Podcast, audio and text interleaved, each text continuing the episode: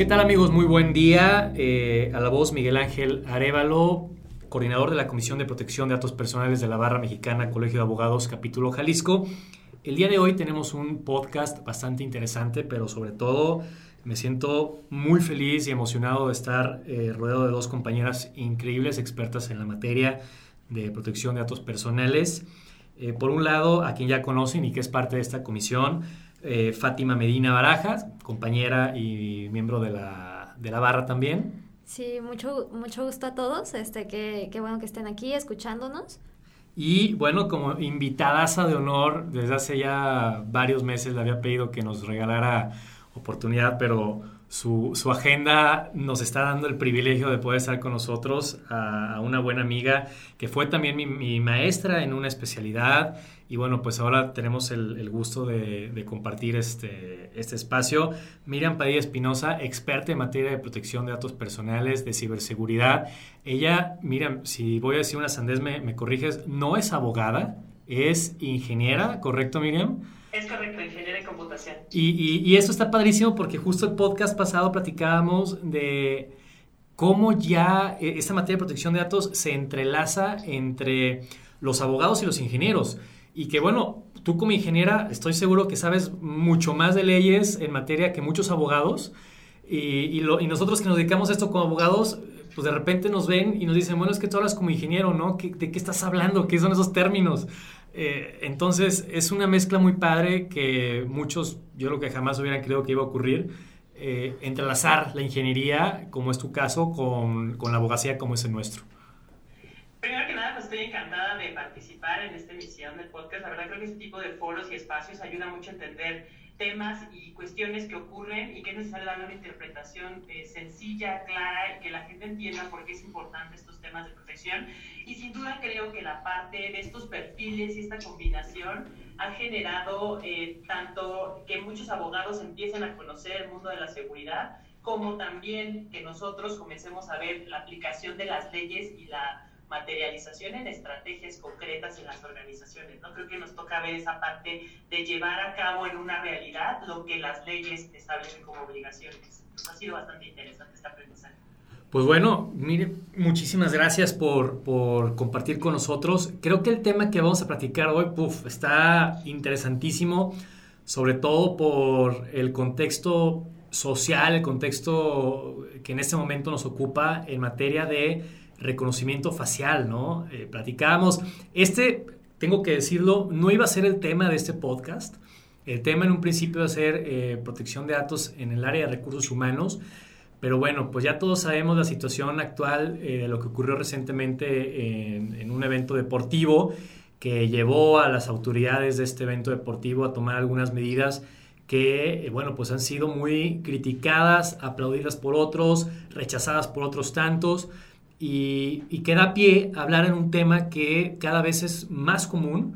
Inclusive, ahorita lo veíamos Fátima y yo cuando ingresamos a las instalaciones donde estamos grabando, mm, sin ponernos previamente a disposición el aviso de privacidad ni decirnos para qué, se abre una pantalla gigante y nos toma una foto de nuestro rostro, empieza a, a un circulito a, a, dar vueltas y dices, bueno, ¿qué está pasando, no? Y nadie te dice para qué ni por qué, pero si quieres ingresar, tienes que hacerlo.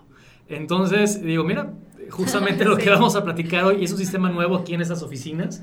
No voy a decir el nombre porque no les voy a hacer publicidad, pero eh, pues bueno, sale de ahí. Mira, a ver, tú como experta desde el ámbito ingeniería, desde el ámbito eh, legal en materia de protección de datos, ¿cómo ves o, o, qué opinas tú al respecto de ese tema de, del reconocimiento facial? Sin duda creo que para empezar a hablar un poco de este tema me gustaría eh, platicar un poco a qué se refiere estas cuestiones del reconocimiento facial y qué tipos de datos personales estaríamos tratando a través de estas tecnologías. Y primero entender que es una tecnología que utiliza algoritmos para poder funcionar, que analiza la cara para generar una plantilla o datos que sean interpretados por ese algoritmo con la finalidad de poder tomar decisiones a través de las diferentes reglas que el algoritmo establezca y con ello ya sea permitir el acceso, llegar a la identidad de una persona, poder hacer una verificación de la identidad y diversas aplicaciones que como bien lo dices ya son cada vez más frecuentes. O sea, pensamos que son sistemas demasiado complejos, pero la realidad es que ya si tú utilizas tu celular, tu banca línea, puedes utilizar un sistema de reconocimiento facial para verificar tu identidad. Y la mayoría de sistemas que buscan robustecer la seguridad en su funcionamiento utilizan este tipo de tecnologías cada vez de forma más común. Ahora, ¿qué implica el usar estas tecnologías? De entrada, pues hay un tratamiento de datos personales biométricos que tiene justamente esos patrones del rostro de las personas que como característica estos datos pues son universales porque todos los tenemos eh, tienen variaciones mínimas con el paso del tiempo, son también permanentes en ese sentido, pueden ser medidos a través de este tipo de tecnologías y son únicos hacia la persona. De ahí es la relevancia de que toda esta información al ser y tener estas características, pues obviamente el que se vulnere puede poner en un riesgo significativo al, al titular o al dueño de esa información. De ahí que es importante contextualizar que utilizar estas tecnologías requiere una estrategia y un acompañamiento para poder implementarse, para evitar transgredir justamente estos, eh, este tema de privacidad y protección de datos y sobre todo implementar las medidas adecuadas de seguridad para que puedan funcionar de forma adecuada. Que, que aquí, Miriam, el, dice en el clavo con, una, bueno, con muchos puntos. Voy a ir con el primero que identifiqué, eh, datos biométricos. A ver, si, si bien la, la, actual legislación en materia de protección de datos personales en posición de los particulares no contempla los datos biométricos como datos sensibles, sí lo hace el INAI ya eh, por medio de una interpretación en una de sus resoluciones, contempla que los datos biométricos pues, se cuidarán como datos sensibles. Entonces, lo que sí menciona la ley es que estos datos sensibles requieren un cuidado especial y un cuidado mayor que el simple hecho de almacenar tal vez nuestro nombre, nuestro domicilio, nuestro teléfono y demás. Aquí lo que preocupa, eh, la realidad en México es que vivimos en un estado en el que falta estado de derecho. vivimos en, un estado en el que hay un, nivel de inseguridad muy importante y que se puedan poner, eh, que se puedan exhibir, que queden expuestos los datos biométricos de nuestra, de nuestra cara, de nuestro rostro, eh, a cualquier tercero, como ocurrió hace algunos años con este registro de telefonía que eh, recuerdo que por 200 pesos puedas comprar la, lista de todos los usuarios de telefonía móvil en el país. Pues imagínate qué va a pasar si algún día eh, una de estas instituciones de deportes, de, fútbol, pues violen o, violen a, estas instituciones sus sistemas de seguridad y roben el rostro de todos los aficionados y hagan un mal uso de ellos. Contemplando que, bueno, tú lo decías, eh, Miriam, para acceder al banco, ya en algunas aplicaciones puedes utilizar el reconocimiento facial. Para desbloquear un teléfono, cosas que hacemos tan común en el día a día como es desbloquear el teléfono, pues ya la mayoría tenemos el reconocimiento facial. Inclusive hay algunos autos el auto te, reconoce el rostro para saber quién está conduciendo el auto y el perfil del auto se acomoda a esa persona, el nivel del asiento, la música y tantas cosas más. Imagínate que quede expuesto todo esto, ¿qué pasaría, no? Sería una locura. Sí, totalmente. Y luego aquí me, me entra la duda de que, bueno, a los partidos también asisten menores de edad. Entonces también se van a recabar los datos de estos menores de edad y también, o sea, creo que es aún más violatorio porque no solo son eh, recolección de datos personales como es tu rostro, sino que ya se lo estás haciendo a un menor. Entonces eh, también está pues sensible el tema. Que ahí eh, es importante obtener el consentimiento expreso y por escrito, así lo contempla la ley, no solamente dejamos de lado el consentimiento tácito, que sabemos que en un futuro ya va a desaparecer este consentimiento como, como pasa en Europa, y todo va a ser por expreso, pero aparte es por escrito, ¿no? Y para los menores, bueno, pues requieres comprobar a los padres y, y en muchos casos ocurre que el menor va acompañado de un adulto y el adulto dice, soy su papá, soy su tío, soy... Pero no eh, realizamos pasos o verificaciones concretas para validar que en efecto es el papá o la mamá. En muchos casos los menores van acompañados de, adultos que son o el hermano mayor, o el tío, o el vecino, o el papá del amigo. sí, ellos dicen, sí, sí, sí, pásale, fírmale, no hay problema, ¿no? Pero en realidad no estamos obteniendo el consentimiento por medio de las personas que pueden otorgarlo, como son los padres, representantes legales, tutores, eh, o cualquier persona que tenga una facultad, ya sea eh, privada o por medio de alguna decisión judicial, para poder representar a menor de edad. A mí eso se me hace eh, una locura. Sobre todo creo que para la adopción de este tipo de tecnologías sí se necesitan definir criterios que vayan en función de identificar qué naturaleza de actividades se realizan, qué finalidades están asociadas, si va a haber una infraestructura que opere en la nube, pues ya tienes obligaciones adicionales que establece la ley por ese tratamiento. También el tema de verificar la usabilidad, cómo va a ser utilizada para que no generes una situación de discriminación a, personas que a lo mejor no tengan ese tipo de dispositivos de tecnología para poder acceder a través de estos medios, eh, el costo que va a llevar y sobre todo la interoperabilidad que va a haber en conectarse, porque de ahí va, deriva el tránsito de información y de estos datos que obviamente generan condiciones de riesgo que hay que tener analizadas. ¿no? Entonces, creo que para la implementación y adopción de este tipo de tecnología sí se requiere una estrategia y un análisis previo para que no pasen situaciones como lo hemos visto, donde ya se pone en marcha y te pones y preocupas por el cumplimiento ya que viste toda la reacción a nivel de, lo que está ocurriendo en el entorno. desde previamente implementar ese tipo de prácticas, eh, haber hecho un, análisis, un estudio legal, técnico, eh, físico, administrativo, vamos, todos los, elementos que la ley contempla, para que cuando pongas en marcha este proyecto, eh, bueno, pues sepas que cumple con la ley, que técnicamente está, está vigente, seguro, que aquí es otro punto importantísimo a platicar. Dices, hay que considerar también el tema técnico, el tema de la ingeniería detrás de los procesos.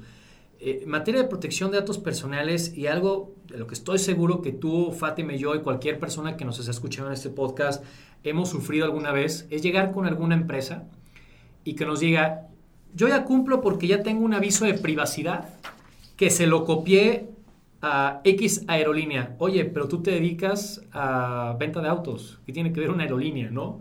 Ah, pues es lo mismo. Nomás le cambié el nombre, le cambié los datos. Y, te voy a decir a ciencia cierta, porque me tocó escucharlo hace un par de semanas de un club de fútbol, en una reunión que, tuvieron varios miembros de, de, estos clubes. Dice, bueno, es que nuestro abogado ya hizo el aviso de privacidad para empezar a hacer este eh, recabar datos de los fanáticos, de la gente que va a acudir, y pues ya, ya, ya, nosotros ya cumplimos. Pero a ver, es que eso yo pongo como ejemplo siempre que, el aviso de privacidad es la punta del iceberg, y debajo hay algo que, que, no se ve, que es eh, procesos, manuales, políticas, ingeniería, apoyo de ingenieros en informática, de abogados, de, peritos en, distintas áreas, ciberseguridad. Bueno, en fin, es un, es un monstruo, ¿no? Por eso digo que es un iceberg. Es lo que no vemos y es 100 veces más grande que la puntita que es únicamente el, aviso de privacidad. Y aquí viene el problema porque realmente dudo que los eh, clubes o que muchas de las empresas que se dedican a recabar datos biométricos pues tengan esta estructura eh, de ingeniería técnica bien elaborada. Sobre todo creo que también incluye esta cuestión de algún acompañamiento, ya sea por una figura interna o externa, que conozca de estos temas de privacidad y protección de datos. Porque al final cada uno conoce de esta parte del proyecto, cuál es el, el tipo de funcionamiento, los, los requisitos que en ese momento se requiere por cada una de las partes, pero creo que falta ese ojo y visión siempre en cualquier proyecto o estrategia que una organización implemente que implique tratamiento de datos, tener ese ojo supervisor o que vele por el cumplimiento del marco normativo, porque a veces eh, obviamente ellos no ven todo, todo lo que implica implementar este tipo de tecnologías porque no hay alguien detrás con un acompañamiento que les haga conocer esa necesidad. Y de ahí es que eh, eh, esta parte que mencionabas tú de la privacidad por diseño, pero también la evaluación de impactos, que es una herramienta fundamental para cualquier despliegue de cualquier proyecto, cualquier modificación que tú quieras llevar a cabo y que te permite de manera proactiva considerar los riesgos a los que vas a exponer este tratamiento que quieres realizar y algunas veces el desconocimiento de ese tipo de herramientas que te pueden ayudar de manera preventiva hace que acaben siendo herramientas reactivas cuando ya viste que no funcionó, que al mercado no le gustó o que hubo diversos temas relacionados con, lo que tú estás proponiendo, te regresas a lo que debería de haber sido el punto inicial. Y de ahí comenzar cual, cualquier proyecto o desarrollo que se quiera generar basado en estas evaluaciones que te permiten identificar los riesgos a lo que se va a exponer este, este tipo de tratamiento en estas tecnologías. Entonces creo que parte también eh, en las organizaciones eh, ampliar la perspectiva del de, tema de no solamente es el aviso, son de más obligaciones y deberes y el acompañamiento de alguien que te ayude a supervisar eso, que puede ser una persona interna o una persona externa, pero es tener ese, es ese radar o esa visión que te ayude a mejorar lo que quieres implementar. Inclusive ese acompañamiento yo le agregaré una tercera persona que son las propias autoridades. Eh, vamos, las autoridades en México en materia de protección de datos tienen una cantidad tremenda de herramientas, de manuales, de, políticas, de recomendaciones. Inclusive puede acercarse uno a esas autoridades a pedir el apoyo para una evaluación de impacto, ¿no? Oye, a ver, eh, tengo este proyecto, ayúdame. ¿Qué pasa? Bueno, lo que hemos visto y lo que pasó en esa ocasión. Se tomó la medida y hasta después eh, se, pidió una, una, opinión, una consulta, ¿no? Ya que, que, se dieron cuenta que todo el mundo se puso con los pelos de punta, eh, ay, a ver, vamos a pedir una opinión, ¿no? Este, y el resultado, bueno, pues ya todos lo conocemos, la, la opinión pues no fue nada eh, favorable. Ahora, la que muchas autoridades internacionales ya están trabajando en estos temas, tanto de inteligencia artificial como temas de reconocimiento facial. Incluso en la semana pasada, creo, o esta publicó eh, vigilancia, eh, pues tienes que considerar estos elementos para evitar el incumplimiento. Obviamente todas estas recomendaciones están alineadas al cumplimiento con el reglamento europeo. Sin embargo, pueden servir como una referencia normativa para saber qué tienes que considerar en este tipo de proyectos. Eh, eso, eso es importantísimo. miren, qué bueno que lo tocas al menos yo en mi práctica profesional, y, creo que la gran mayoría de, quienes nos dedicamos a esto, tomamos siempre como guía el reglamento europeo, ¿no? Sabemos que al final todo va para allá. Eh, las legislaciones nacionales comienzan poco a poco a actualizarse tomando en consideración o en base al reglamento europeo. Inclusive recientemente, bueno, Estados Unidos por ahí anunció ya el nuevo acuerdo con Europa para, el flujo transfronterizo de datos entre estos eh, territorios políticos y bueno, tomar recomendaciones, aunque sean no vinculantes a tu cliente, a tu consumidor, que, eres una empresa que cumple, que eres una empresa que estás preocupada por garantizar la privacidad y la protección de sus datos personales. Y eso aseguro que cualquier consumidor o cualquier cliente lo agradece y lo toma en consideración. No simplemente que llegues un día y le impongas unas medidas completamente este, arbitrarias. arbitrarias y completamente fuera de, lo necesario, este, ¿no? desproporcionales al, fin. Y pues ¿por qué? Pues porque así se me antojó hacerlo, ¿no? Y ya vemos las consecuencias de esto. Eh, creo que en México necesitamos una reforma eh, urgente a la, a la, ley, a la Ley Federal de Protección de las Personas en Posición de Particulares. No sé ustedes cómo lo consideran. Ah, bueno, claro que sí. Este, y la verdad es que la ley se ha quedado atrás. Simplemente el hecho de no contemplar los datos biométricos, pues estás totalmente fuera de la realidad. Entonces llegan eh, estas propuestas de que, ay, sí, el reconocimiento facial, bla, bla, bla, pues quedamos, eh, la verdad, en total estado de indefensión, porque ¿qué haces, no? Pues te alineas a lo que, a lo que hay. Entonces, eh, pues bueno, sí, sí, sí creo que es un tema muy urgente, pero ¿tú qué opinas, Miriam? Igual considero que en la agenda legislativa eh, este asunto de las reformas hacia la ley o la actualización eh, debe de tomar un, papel prioritario, porque obviamente como esto refiere de la parte del avance tecnológico y también nuestros marcos legales, tanto privado y público, pues tienen esas diferencias de cumplimiento, que como puede ser la implementación del sistema de gestión, la notificación de las vulneraciones, que en el marco privado no existe. Y creo que es importante llevar un nivel donde ambas leyes tomen eh, las mismas obligaciones o, el mismo rigor de, cumplimiento-sanción, pero también es importante alinearlo hacia los instrumentos internacionales, como es esta cuestión del reglamento europeo, y que seguramente va a ser requerido para la firma eh, o la ratificación del convenio 108 para subir obviamente y cumplir con las disputativas que van a tener que ser promovidas y tomar mayor, mayor importancia, ¿no? Porque la verdad en nuestros marcos legales y cuando he platicado en diversas conferencias y cursos, nosotros tenemos como un, un marco legal que es robusto, tiene mejoras, sí, pero de verdad que hay otros países que apenas están trabajando en algo que nosotros ya tenemos un camino bastante avanzado, ¿no? Como es esto del sistema de gestión, como es estos elementos de los esquemas de autorregulación, que a otras autoridades cuando se los platicas dicen, ah, pues qué interesante suena todo lo que México tiene, que a veces nosotros decimos, pues sí nos falta llegar al reglamento a lo mejor de todo lo que está ahí, pero hemos andado en el camino y hemos llevado como varias cosas en tener expertos, en tener certificaciones, creo que hay mucho trabajo que sí puede destacar y sí, obviamente, retos que hay que atender. Exacto, y bueno, estamos en un punto medio, ¿no? Tomando en consideración eso, no estamos ni hasta arriba, pero gracias a Dios no estamos hasta abajo en materia de protección de datos, tenemos eh, ya camino trazado, tenemos una autoridad que ha sido reconocida eh, fuera de México en, en, su trabajo en materia de protección de datos personales. Así que bueno, hará falta todavía mucho que hacer, definitivamente, pero sin salirnos del tema y ya para finalizar, lo importante es conocer, apoyarse de alguien que conozca la materia.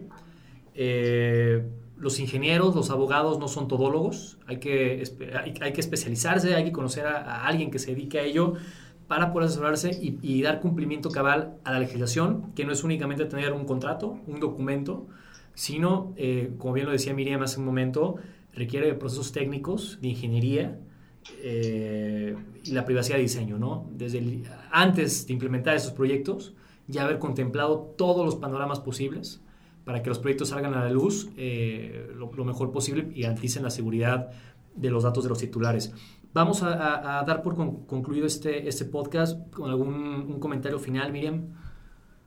Eh, sin duda, creo que en, en, este comentario final lo que me gustaría reforzar es que veamos herramientas para que nosotros analicemos de manera proactiva todo aquello que se nos ocurra generar con el que implique un tratamiento de datos y lo hagamos justamente con ese enfoque proactivo, como puede ser este desarrollo de evaluaciones de impacto, pero también mirar cuando hay otros, eh, otros encargados que estén participando. Creo que también hay veces que las tecnologías para poder operar requieren de infraestructura requieren de otros elementos técnicos y ahí conlleva un tratamiento que puede estar en cancha de un encargado y que va a ser necesario pues todas las previsiones tanto técnicas como legales para esas relaciones y evitar obviamente vulneraciones en el tránsito de la información.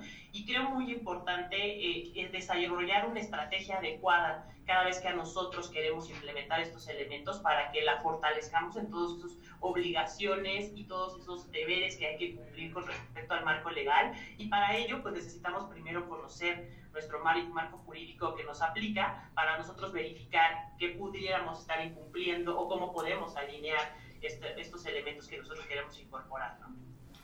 Sí, totalmente. Y bueno, como comentario final, me gustaría también decir que, pues bueno, no hay que minimizarlo, ¿sabes? Porque mm, creo que tendemos a eso y tendemos a decir, pues no pasa nada, este, pues, mm, que me afecta que me escaneen la cara. Pero bueno, es que, es que la verdad no vemos el impacto que hay de fondo y aquí los dos expertos nos están diciendo que de verdad hay mucho trabajo detrás y hay que, y hay que empezar a hacerlo, pues no hay que minimizarlo ni minimizar las consecuencias que ya hemos visto eh, casos bastante famosos y hemos también contado aquí algunos eh, que, que, han tenido su impacto y tienen consecuencias.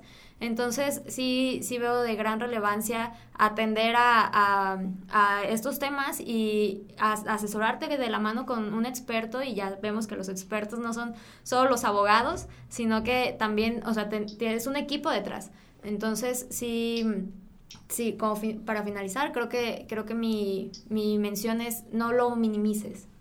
Que, que eso, bueno, eh, falta la cultura de la prevención por parte de la gente, entender la, la, dimensión de sus datos personales. Conozco a muchos que por un café regalan su nombre, domicilio, correo electrónico y teléfono, ¿no? En una de esas tiendas de conveniencia de cada esquina. Miriam, muchísimas, muchísimas gracias. De verdad, estoy encantado de que pudiera regalarnos unos minutos desde la Ciudad de México también. Nosotros estamos aquí en Guadalajara, tú estás en la Ciudad de México en este momento, de habernos acompañado y de haber compartido un poquito de tu experiencia. Que bueno, sin duda siempre que te escucho, que te leo, Miriam tiene una página padrísima. Voy a hacer aquí un, pequeño colazo que es todopdp.com. Eh, si, es, si es así la página, ¿verdad? sí, todopdp.com. Yo puedo decirles que de vez en cuando eh, consulto su página más seguido de lo que te puedes imaginar, Miriam, porque bueno, es una página increíble para todos los que nos gustan materia de protección de datos personales. Visítenla. Eh, Miriam, ¿cuáles son tu, tus redes sociales para que te siga la gente? En Twitter estoy como arroba ingemili, también hay una parte de Twitter de todo PDP que les, invito a seguir. La idea es generar pues una comunidad de conocimiento y que sea un espacio donde podamos compartir y sobre todo eh, estos conceptos, estos elementos que a veces quedan en el aire, creo que es buscar una forma de poderles dar una, una fácil interpretación para que cualquier persona que le interese este mundo pues lo, lo, comprenda, ¿no? Muchísimas gracias. Fátima, de nueva cuenta también para ti, muchas gracias por estar otro capítulo más con nosotros. Fátima, eh, que es miembro de esta Comisión de Protección de Datos. ¿Y eh, tus redes sociales, Fátima? Me encuentran como Fátima Medina en Facebook y en Instagram. Perfecto. Eh, a mí me encuentran en, eh, con arroba Miguel Arevalo R y las redes sociales de la barra para que nos sigan también en Twitter e Instagram. Estamos como arroba BMA-Jalisco y en Facebook como Barra Mexicana Abogados Capítulo Jalisco. Miriam, de nueva cuenta, mil gracias. Fátima, muchísimas gracias, pero gracias a la gente que nos escucha cada episodio. Aquí nos volveremos a, a escuchar muy pronto. Que tengan un muy bonito día. Hasta luego, gracias. Hasta luego.